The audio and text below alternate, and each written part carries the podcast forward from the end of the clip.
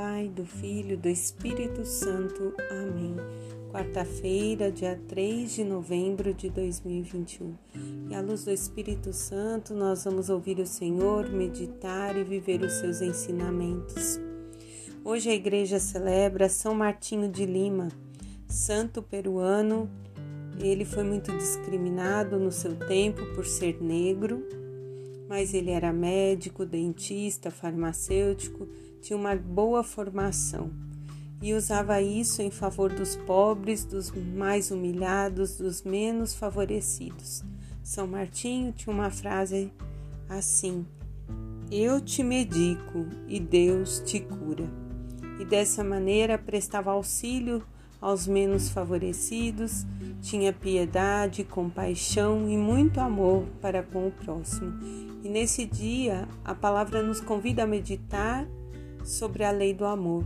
Paulo, na sua carta a Romanos, capítulo 13, do 8 ao 10, nos diz que não fiqueis devendo nada a ninguém, a não ser o amor. A nossa única dívida deve ser o amor.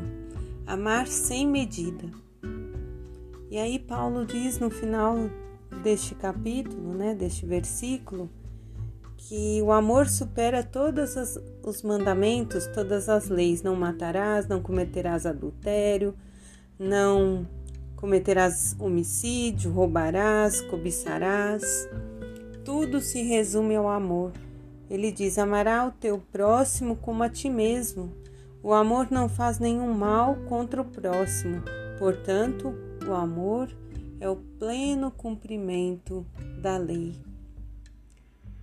Estou amando ao próximo nesse pleno cumprimento? Vamos refletir hoje sobre o amor. Como eu tenho amado ao outro. E aí, no Evangelho de São Lucas 14, do 25 ao 33, São Lucas diz que Jesus caminhava com uma numerosa multidão.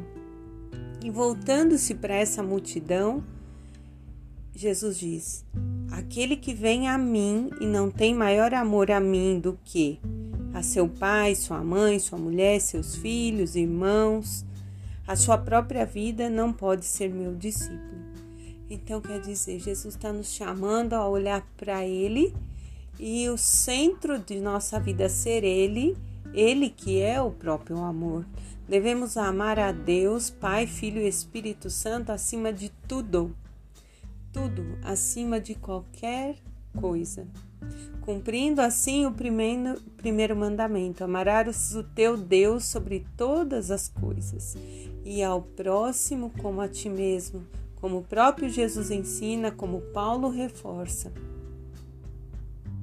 E Jesus termina esta passagem dizendo: Assim, pois, aquele dentre vós que renunciar a todos os seus bens, esse pode ser meu discípulo.